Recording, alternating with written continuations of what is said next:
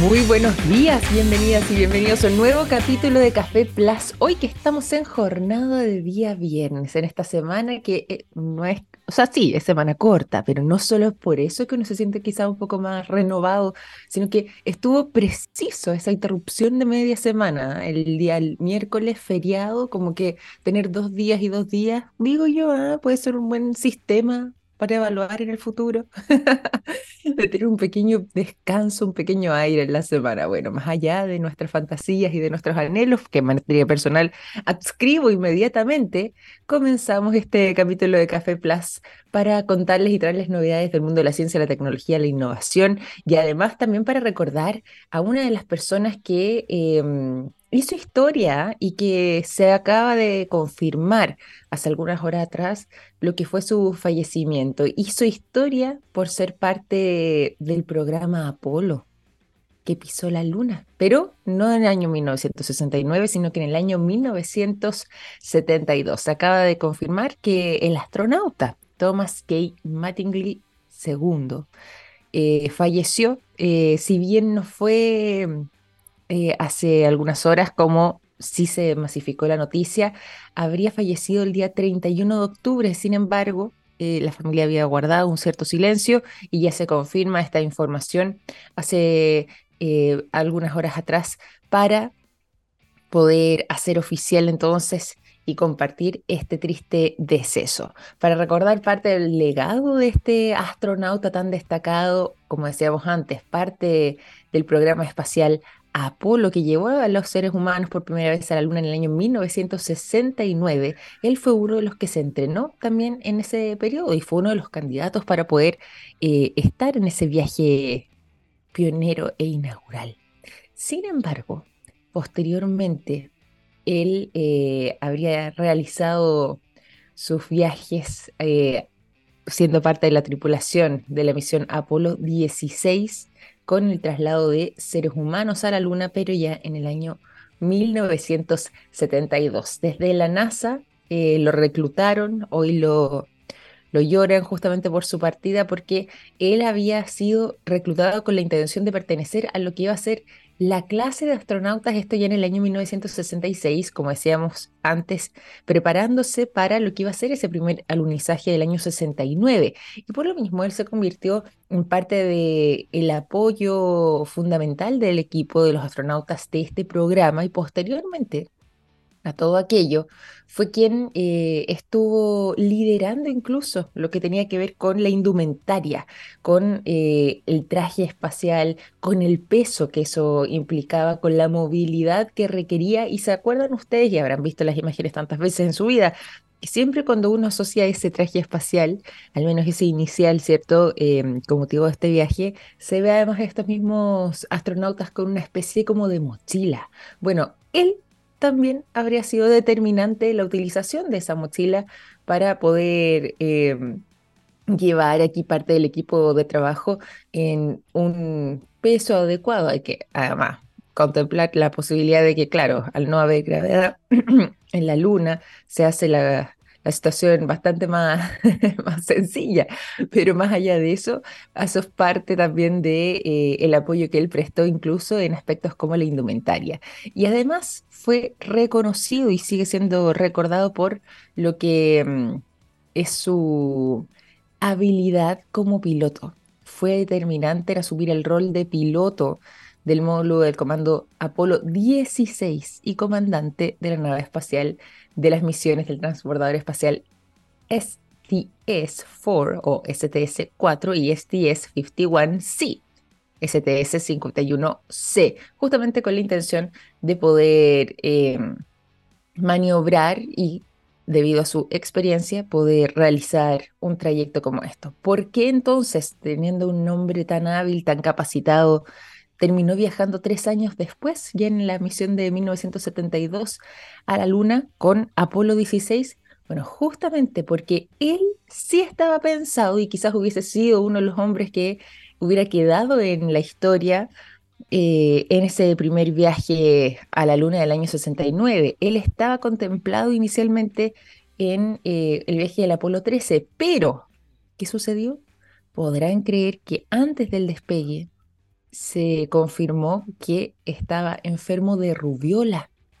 Y por esa razón, estos días previos a lo que iba a ser el viaje, tuvieron que hacer literalmente un cambio en el equipo. Y él no pudo viajar y por eso se quedó abajo y se sumió a otro de los integrantes de esta tripulación emblemática ya tan reconocida a nivel global. Así que ahí está la historia también de Thomas K. Mattingly, este hombre que hoy la NASA despide, que también hizo historia a nivel mundial y que ha sido reconocido como uno de los astronautas más destacados de eh, la historia alrededor del mundo y uno de los más hábiles también para poder resolver problemas y sobre todo para poder pilotear, para poder pilotear estas tremendas naves en los casos que ha sido necesario. Así que ahí está eh, este pequeño homenaje también que le rendimos a este tremendo, tremendo y destacado em, astronauta y también hombre vinculado eh, en menor medida, pero de todas maneras junto con eso a lo que es la ciencia. Así que lo, destacamos nosotros aquí también como programa. Y además de todo eso, les cuento, hoy día tenemos un tremendo programa porque además vamos a estar indagando en eh, distintas materias. Una de las que yo sé que a ustedes les encanta poder escuchar, les encanta poder aprender y que disfrutan cada vez que nos vienen a visitar. El día de hoy tenemos eh, como tema de conversación para todos ustedes eh, la, mm, el tema del having de Bitcoin. ¿Saben lo que ustedes que es el halving de Bitcoin? ¿Lo habían escuchado en alguna oportunidad? ¿Por qué se ha convertido en algo relevante? Bueno, todo eso es parte de em, eh, una conversación que vamos a tener junto a nuestra invitada del día de hoy. Ella es analista de inteligencia comercial de Crypto Market que estará en algunos minutos con nosotros. La idea aquí es poder comprender de mejor manera en qué consiste el halving de Bitcoin, por qué es importante y de qué manera afecta también es lo que es el precio de las criptomonedas. Ahí vamos a estar indagando en todo aquello, pero será parte entonces de la conversación que tengamos después de la música. Sí, porque ya son las 9 de la mañana con 11 minutos. Y por lo mismo, a continuación, quiero dejarlos a todos ustedes con el sonido de The Beatles. Y ojo con esto, ¿ah? porque no es una canción cualquiera. ¿ah? Vamos a disfrutar del sonido de Now and Then, pero una especie de versión remasterizada eh, que no solamente se hizo ahí a través de estudios de música, sino que utilizando la tecnología se pudo dejar esta nueva esta canción, perdón, emblemática Em, como con un sonido absolutamente nítido y que estoy segura van a poder apreciar y disfrutar. Así que una de estas canciones maravillosas que nos dejaron los Beatles, una que además John Lennon grabó en su casa, de cierta manera casera, eh, junto a Yoko Ono y que además em, en ese momento fue un verdadero exitazo. Por lo mismo disfrutamos entonces del tema Now and Then junto con los beneficios de la tecnología para eh, tenerla con la mejor calidad y la mejor nitidez de los Beatles. Ya son las 9 de la mañana con 17 minutos, momento de contarles a ustedes lo que me contó un pajarito. Sí, un pajarito me contó que SQM tiene una exitosa alianza público-privada en litio y que trabajan día a día en todas sus líneas de negocios para entregar productos de estándar mundial en salud, en alimentación, en energías limpias y en electromovilidad, construyendo así un futuro más sostenible. ¿Cómo sé de todo eso? Fácil, me lo contó un pajarito. SQM, Soluciones para el Desarrollo Humano. Nos vamos a ir a la conversación, ya está junto a nosotros nuestro invitado. Eh, les habíamos adelantado el tema que vamos a estar abordando. Nos preguntamos nosotros qué es el halving de Bitcoin y por qué es importante, cuál es su relevancia, todo eso y más le estaremos consultando al analista de inteligencia comercial de Crypto Market. Está hoy junto a nosotros Milet Casibe. ¿Cómo estás, Milet? Bienvenido a Café Plus. Qué gusto tenerte por acá. Hola Victoria, muy buenos días, muchas gracias por, por tenerme acá y bueno, aprovecho de saludar a toda tu audiencia en este viernes en la mañana, tratando de saborear un poco el fin de semana después de una semana media extraña.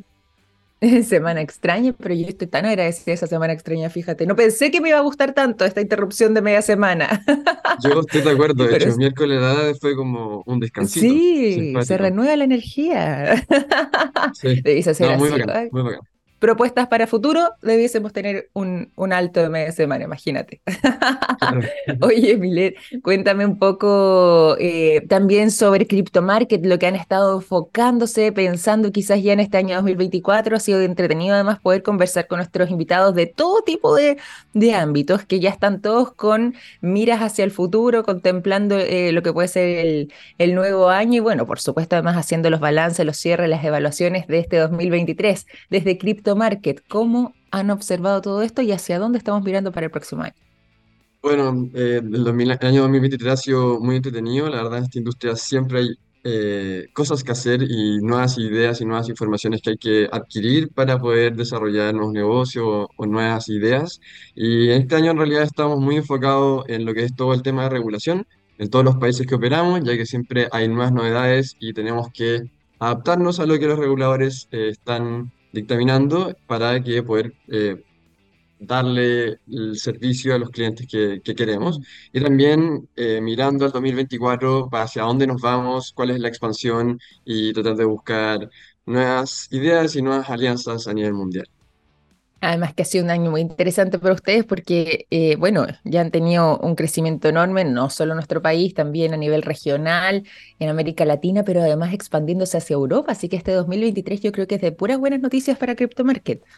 Sí, espero que también termine así el año. absolutamente, absolutamente. Acá nosotros le habíamos hecho una promesa a nuestro público que vamos a estar conversando sobre el halving de Bitcoin, que eh, a varios les puede sorprender eh, lo que sería este evento programado que reduce a la mitad la recompensa que reciben eh, los mineros por validar las transacciones en la red de Bitcoin. Y si bien esta es una posibilidad, al menos yo la desconocía. Cuéntanos un poco qué es el halving. Aquí yo hice una, muy breve síntesis, pero si pudiéramos profundizar en el concepto para poder entenderlo, te lo agradeceríamos montones. Eh, bueno, voy. Eh, efectivamente, como tú dijiste, Victoria, es un evento que fue diseñado para limitar la oferta de Bitcoin y así reducir su inflación en el mercado. Es decir, cada cuatro años sucede que la cantidad de bitcoins que entran al mercado se reduce a la mitad. Eso no quiere decir que, no sé si en el mercado tenemos 10, eh, como en total, digamos, como, digamos, voy a decir más, 100, y eso significa que a partir de ese, de ese año, de ese día se reducen a 50. Eso no lo quiere decir, simplemente dice que, por ejemplo, para hacerlo como sencillo y para que todos podamos entender, si todos los días entran 10 bitcoins al mercado, a partir del halving, ahora entran 5. Entonces, ¿qué es lo que pasa al final? Es que la cantidad de oferta, digamos, la, la cantidad de bitcoins que entra al mercado se reduce a la mitad.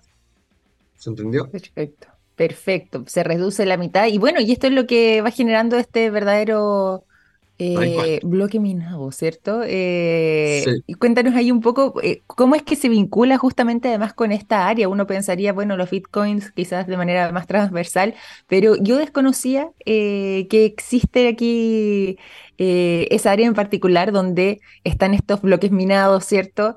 Y, y, de esa forma además puede Halving llevar a cabo esa misión. Explícanos ahí un poco cómo es esa relación. Bueno, voy a tratar de explicarlo con peras y manzanas. Eh, al final, cada, por cada bloque que se mina en Bitcoin son las recompensas que le llegan a los mineros. Y lo que sucede es que después del halving, que sería en abril de 2024, la cantidad de recompensas que esos mineros reciben, o sea, la cantidad de Bitcoins, va a, va a ser reducida a la mitad. En este caso, hoy en día, un minero que mina un bloque gana 6,25 Bitcoins pero a partir de abril de 2024, ese mismo bloque va a generar una recompensa de 3,125 bitcoins. Perfecto. Tal cual. Eso es como la parte más, como más específica del bloque minado. Y esto entonces, eh, después de este evento que está programado para abril de 2024. Tal cual, efectivamente. Perfecto. Oye, y por lo mismo, ¿por qué termina siendo también eh, el halving de Bitcoin tan importante? Me imagino que acá está gran parte de la respuesta en justamente lo que tú nos acabas de contar, pero va a tener también otro tipo de implicancias u otro tipo de impactos significativos en lo que tiene que ver con la oferta y la demanda de las criptomonedas. Efectivamente, Víctor, en realidad como la cantidad de oferta, que la cantidad de bitcoins que entra al mercado se reduce, podemos decir como de una manera económica es que la cantidad de oferta también se reduce, por lo tanto la oferta del, de la criptoactivo también se va a reducir. Y si nosotros entramos como a un supuesto de que va a haber un aumento en la demanda, cosa que hemos visto a lo largo de años, que un aumento en la demanda quiere decir que la gente use las criptomonedas, las compre o haga como haga uso y haga adopción de, de- del protocolo, podemos decir que la demanda va a aumentar. Y por una ley de oferta-demanda simple de, de economía, si la oferta disminuye, la demanda aumenta, el precio también debería aumentar, cosa que hemos visto a lo largo de toda la historia de Bitcoin que ha sucedido, que el mm, precio ha aumentado. En particular, de hecho, en, como luego de todos los años posteriores a- al halving. Por ejemplo, en el año 2016 pasó de 500 dólares a 2.500, 2.600 dólares.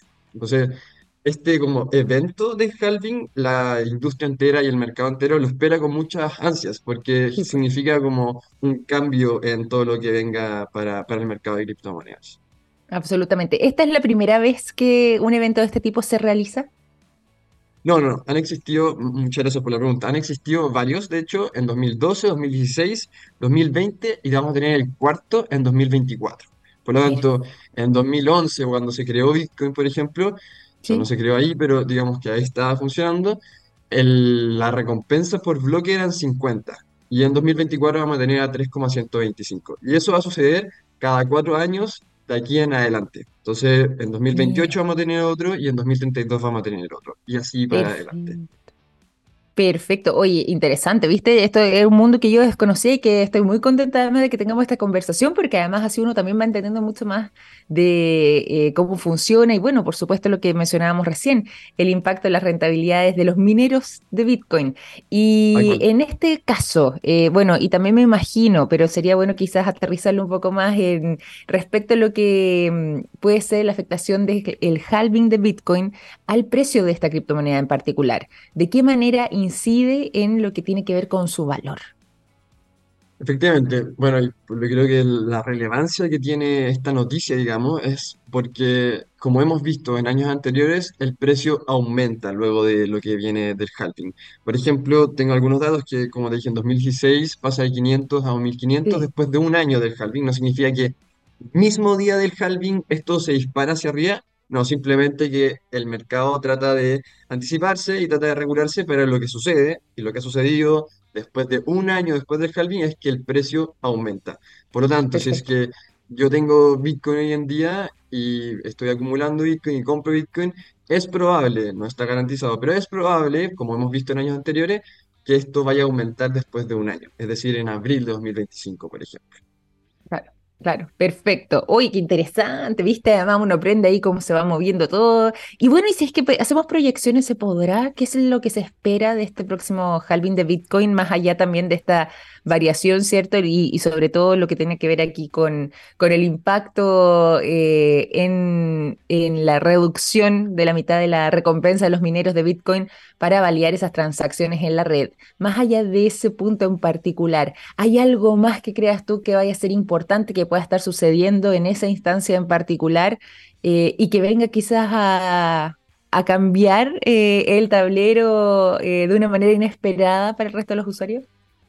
Bueno, yo creo que es súper interesante como el diseño que tiene esta criptomoneda, que es como, re- como reduce su inflación cada cuatro años. Y eso es Mm, sumamente interesante porque probablemente va a ser, o sea, va a ser definitivamente un activo escaso, cosa que hoy en día no tenemos muchos activos escasos. Y el hecho de tener algo escaso lo hace único y especial, por lo tanto, más gente va a querer lo único y especial, como hemos visto, esto no solamente en finanzas, sino como cuando salgan una cartera de edición limitada, la gente efectivamente le da mucho más valor. Y en este sentido, mm, esta criptomoneda, como está diseñado, va a, va a ser cada vez más escaso, por lo tanto la gente también le va a entregar su valor. Yo creo que eso puede llegar a llamar la atención de empresas, de gobiernos, de personas también que buscan especular o utilizar o tener, adquirir básicamente un activo más único o escaso en el mundo.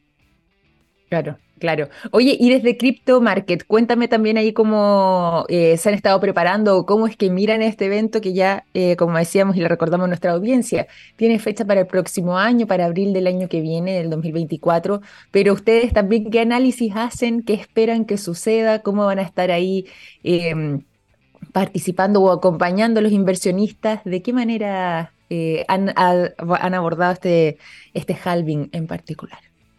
Bueno, estamos preparando muchísimos proyectos hoy en día, la verdad, eh, y uno de los más interesantes tiene que ver con la educación, con la educación del usuario, porque eventualmente creemos nosotros y anticipamos que van a haber muchos usuarios llegando a la plataforma tratando de adquirir y entender un poco este, este nuevo mundo, pero eh, necesitamos acompañar al usuario para que pueda entender nuestra plataforma, pueda entender a lo que se está metiendo, educarse y pues por lo mismo como entusiasmarse con lo que viene con, con la industria. Sobre el precio, por ejemplo, hay mucha gente que habla de 200.000, 100.000, 50.000, pero como te digo, nada puede estar garantizado. Lo que podemos saber es que la oferta va a reducirse y lo que nosotros anticipamos es que el precio va a aumentar.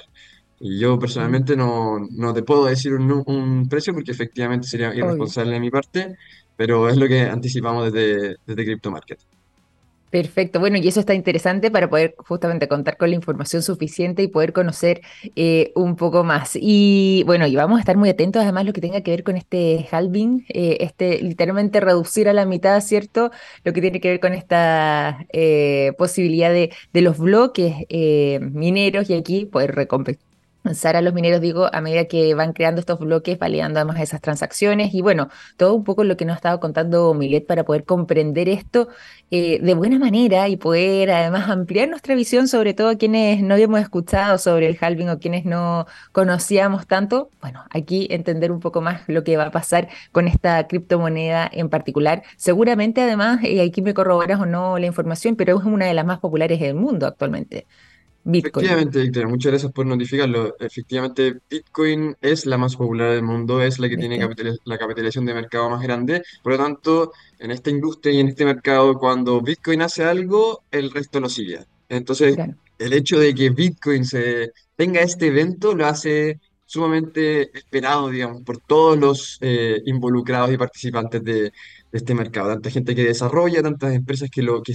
que lo construyen empresas como Sí. CryptoMarket, clientes, inversores, todo el mundo en realidad lo tiene como, como un, un countdown, digámoslo, de esperando a que pase abril 2024 para ver cómo reacciona el mercado y para ver y entender un poco el panorama de lo que se viene eh, en, en la industria, digamos. Exactamente. Bueno, y al ser Bitcoin eh, la criptomoneda más popular o al menos la más transada, ¿existe posibilidad de que hayan, crees tú, y aquí yo me estoy yendo en la vereda de, de, de un poco la especulación, pero la posibilidad de que eh, hayan instancias parecidas o eventos de este tipo para otro tipo de criptomonedas o quizás ya existe, no lo sé? Sí, efectivamente, allá no quiero, porque hay muchísimas criptomonedas, por lo tanto, hay Sí. varias de las cuales podemos hablar, pero sí, efectivamente hay, hay Hay protocolos y proyectos que también se basan en lo que fue Bitcoin, porque Bitcoin fue la primera y es la más Mm. popular, por lo tanto es un modelo a seguir para otros protocolos o proyectos y algunos protocolos y proyectos lo han usado como, como tal, como un, como un modelo para mantener su trabajo. Pero hay otros, por ejemplo, que, no lo son así. Entonces existen distintos tipos de criptomonedas que pueden ser inflacionarias o deflacionarias y hay que, bueno, investigar, educarse preguntar, conversar con gente que sepa para entender cuál es cuál y cuáles son sus diferencias y los distintos casos de uso que podrían tener en nuestra vida. Absolutamente. Y bueno, y para eso también está Crypto Market, para poder acompañar en ese proceso. ¿Te parece si contamos un poco? Lo hemos recalcado muchas veces acá en el programa, pero yo creo que es justamente una de las cosas más interesantes de la manera en la que ustedes trabajan y además que habla del profesionalismo con el que trabajan en Crypto Market, tiene que ver con eh, la posibilidad de siempre estar ahí en contacto eh, directamente con ustedes a través de, de maneras muy sencillas, a través de eh, mensajes, siempre hay alguien, además una persona que te entrega esas respuestas. ¿Cómo es justamente la experiencia para quienes están pensando en invertir haciéndolo a través de Crypto Market? ¿Con qué se van a enfrentar en caso de dudas de este tipo, por ejemplo? Bueno, voy con el, la parte más más publicitaria, digamos. Bueno, en CryptoMarket tú podrías comprar y vender más de 50 criptomonedas eh, con pesos chilenos. Por lo tanto, tú desde tu cuenta bancaria puedes depositar en CryptoMarket y vas a poder visibilizar tus fondos en pesos chilenos en la plataforma para adquirir o vender cualquier criptomoneda que quieras que esté disponible en nuestro mercado.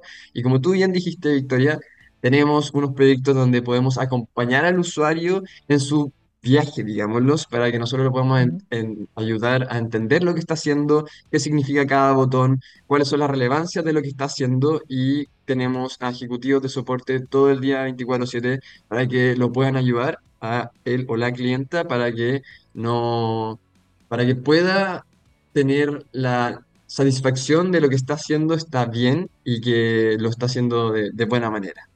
Exactamente, y ahí está, ahí está el trabajo profesional además de Crypto Market para poder contribuir en aquello y por supuesto además entregarle la mejor experiencia a los inversionistas. Oye, y te voy a contar un dato antes de, de que nos despidamos, Por Milet, favor. que acabo de encontrar además aquí un verdadero em, contador de cuánto nos falta para eh, el halving de Bitcoin. Está en Internet presente y data de 172 días, 19 horas y 0,8 minutos. En segundos ya, bueno, 40, 39, ya iba obviamente haciendo el, el descuento, Claro. ¿cierto? Pero eso es, lo, eso es lo que nos quedan. 172 días con 19 horas y 8 minutos antes de que comience el halving de Bitcoin. ¿Viste? Aquí un dato, Excelente. Un dato no, interesante que quiero compartir contigo. No, maravilloso. Y bueno, como digo, eso mismo demuestra que es un evento muy esperado, que Cierto. literalmente es como un vamos, vamos hacia allá y el tiempo va a correr y la gente de verdad tiene muchas ganas de que suceda. Absolutamente, absolutamente cierto. Es muy cierta esa observación que haces tú. Oye, y te quiero agradecer por habernos acompañado en este capítulo de Café Plus. Qué entretenido además es cuando también, además de conversar e interesarnos, podemos aprender. Así que te agradezco por esa posibilidad para poder adentrarnos además más en el mundo de Bitcoin y particularmente del halving de Bitcoin. Entonces, que ya estaremos esperando y atentos también para eh, poder comprender no solamente su relevancia, sino que también el impacto que pudiera generar. Y bueno, por supuesto, además ver eh, cuántas otras criptomonedas adoptan medidas similares o van siguiendo un poco lo que tiene que ver con esta tendencia. Pero más allá de eso, muchísimas gracias, Milet, por habernos acompañado. Un placer tenerte aquí en Café Plus. Un placer para mí estar aquí. Victoria, muchísimas gracias a tu audiencia. Espero que tengan un maravilloso fin de semana y un tremendo día viernes. Igualmente para ti, un abrazo grande, que estés muy bien. Saludos a todo el equipo.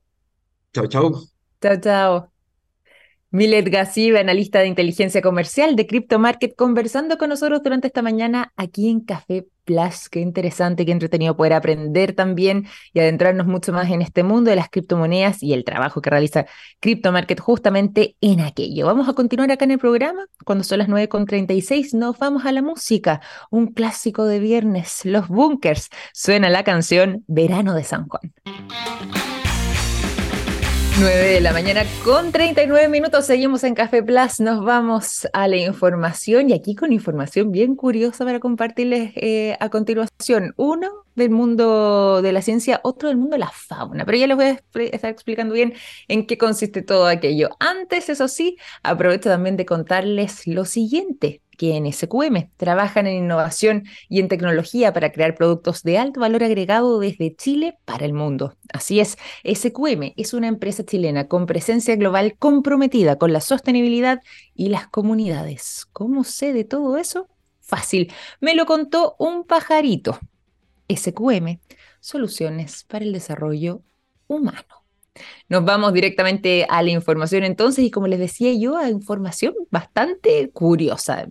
Quería usar el concepto media eh, bizarra, en realidad no es que sea bizarra ni mucho menos, pero eh, sí es sorprendente lo que les voy a contar eh, en este bloque. ¿ah? Vamos a partir aquí, como decíamos antes, con eh, noticias vinculadas a la ciencia y más que nada, en realidad, al mundo de... eh, la astronomía en sí, pero sí a eventos que pudieran haber sucedido en nuestro planeta, pero que tendrían su origen más allá de nuestras fronteras planetarias. ¿De qué se trata de esto? Bueno, se acaba de descubrir que nuestro planeta Tierra tiene un secreto escondido en su interior.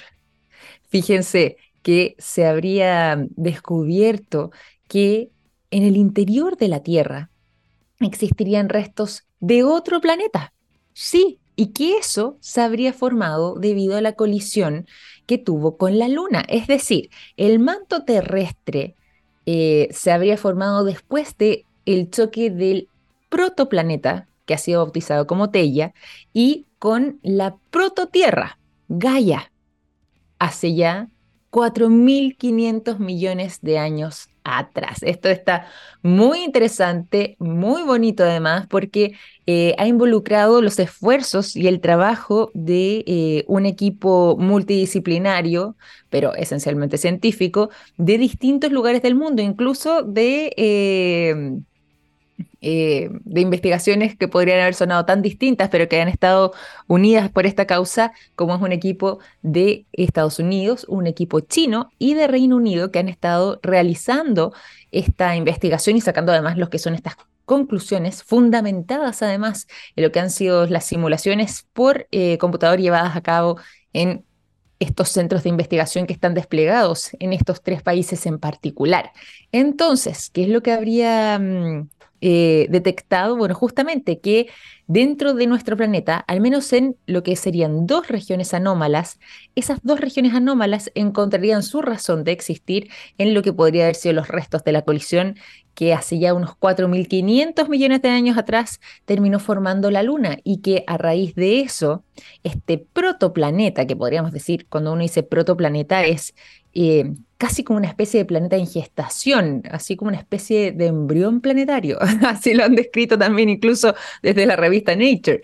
Eh, bueno, este embrión planetario, es decir, este protoplaneta, planeta en formación, eh, fue bautizado como Teia y terminó, como les decía antes, colisionando con la proto Tierra, que además, bueno, y esto seguramente ya lo habían escuchado otras veces, ha sido bautizada como Gaia, lo que habría generado entonces la formación de estas diferentes regiones del manto terrestre y de ahí se explicaría también por qué eh, y cómo es que nuestro planeta ha estado evolucionando en el tiempo y por qué tiene las características que tiene, a diferencia de eh, otros de nuestro propio sistema solar. Tan grande habría sido esta colisión tan grande habría sido este choque que de ahí entonces se habría formado la luna, ¿cierto? Se ha hablado de esta posibilidad muchas veces en el programa, cuántas veces además hemos mencionado eh, lo que tiene que ver con el origen de la luna en sí, pero nunca había quedado del todo claro cómo es que había sido esta colisión gigantesca, dicho sea de paso, estamos hablando de colisiones planetarias, ¿cierto? O protoplanetarias, pero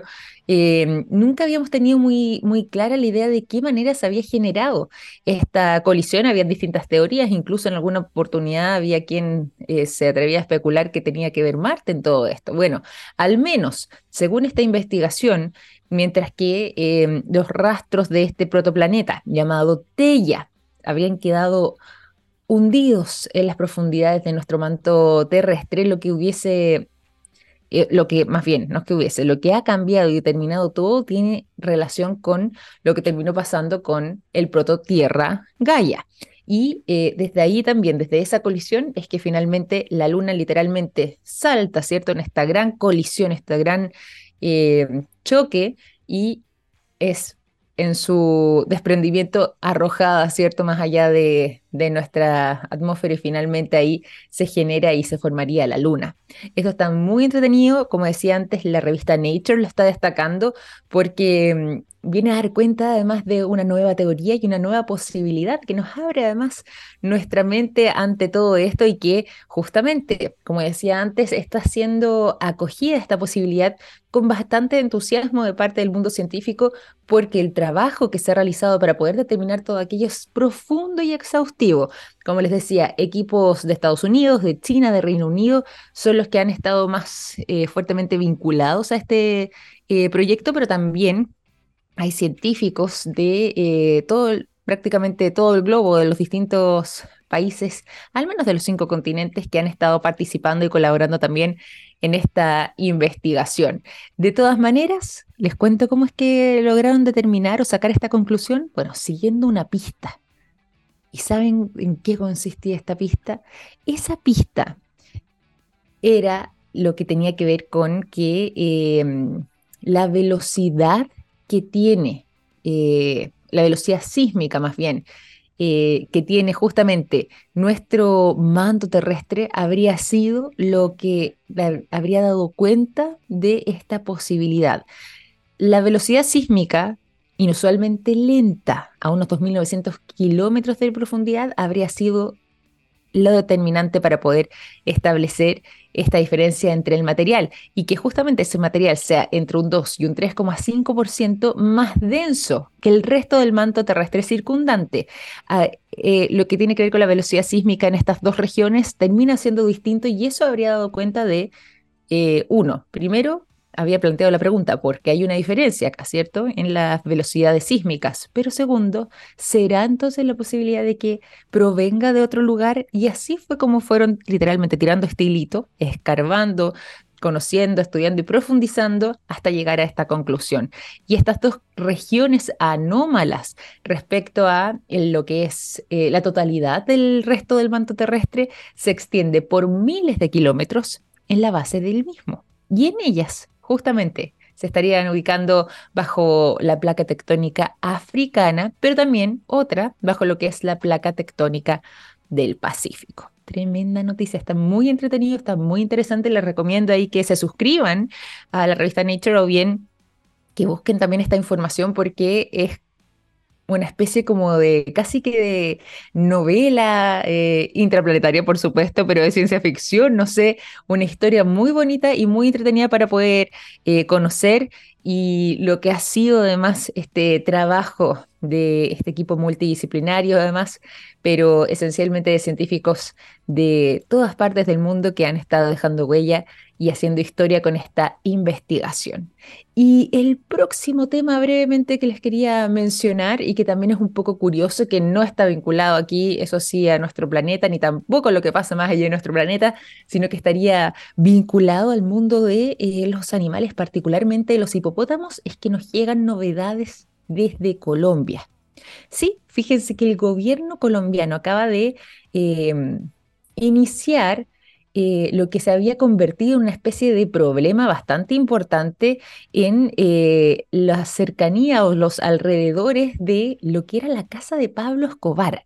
Porque ustedes recordarán que Pablo Escobar, dentro de las múltiples eh, curiosidades que envolvían además su figura, sumado además, por supuesto, el todo lo que tiene que ver con su historia, pero más allá de eso, es que en su casa había instalado una especie de laguna y que em, casi siendo un, o volando una especie de zoológico y ahí habían quedado unos hipopótamos. Y finalmente, cuando cae todo lo que tiene que ver con su biografía, bueno, esos hipopótamos comenzaron a reproducirse.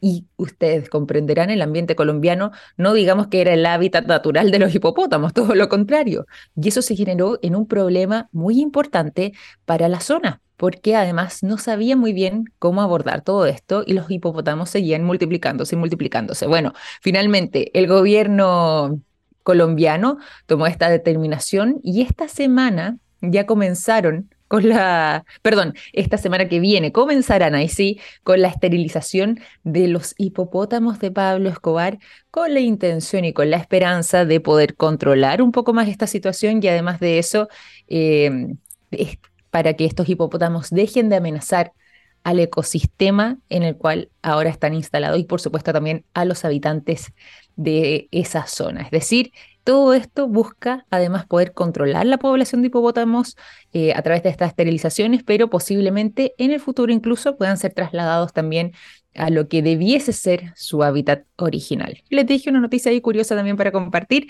pero vamos a seguir acá en el programa y rápidamente nos vamos a la música. Los quiero dejar a continuación con el sonido de Janis Joplin.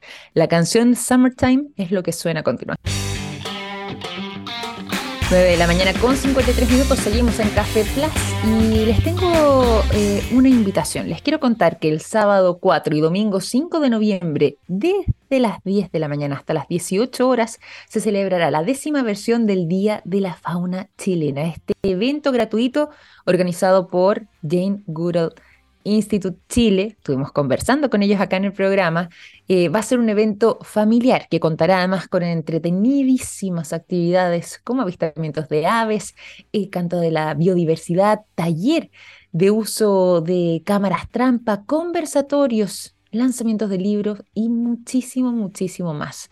Ambos días además contarán con diversión para todas las edades y este evento tendrá lugar en el sector de la Plaza Centenario del Parque Metropolitano de Santiago, de Parque Met, para que puedan asistir. Este lugar concurrido y céntrico además de eh, este sector del Cerro San Cristóbal, donde se estará llevando a cabo entonces la décima versión del Día de la Fauna chilena. Yo voy a estar ahí además, ¿ah? voy a aprovechar este fin de semana para poder ir en familia, así que la invitación está extendida también para todos ustedes en el en la Plaza Centenario, digo, del Parque Metropolitano de Santiago, desde las 10 de la mañana hasta las 18 horas, en lo que es este evento familiar y gratuito organizado por Jane Goodall Institute Chile, motivo de la décima versión del Día de la Fauna Chilena.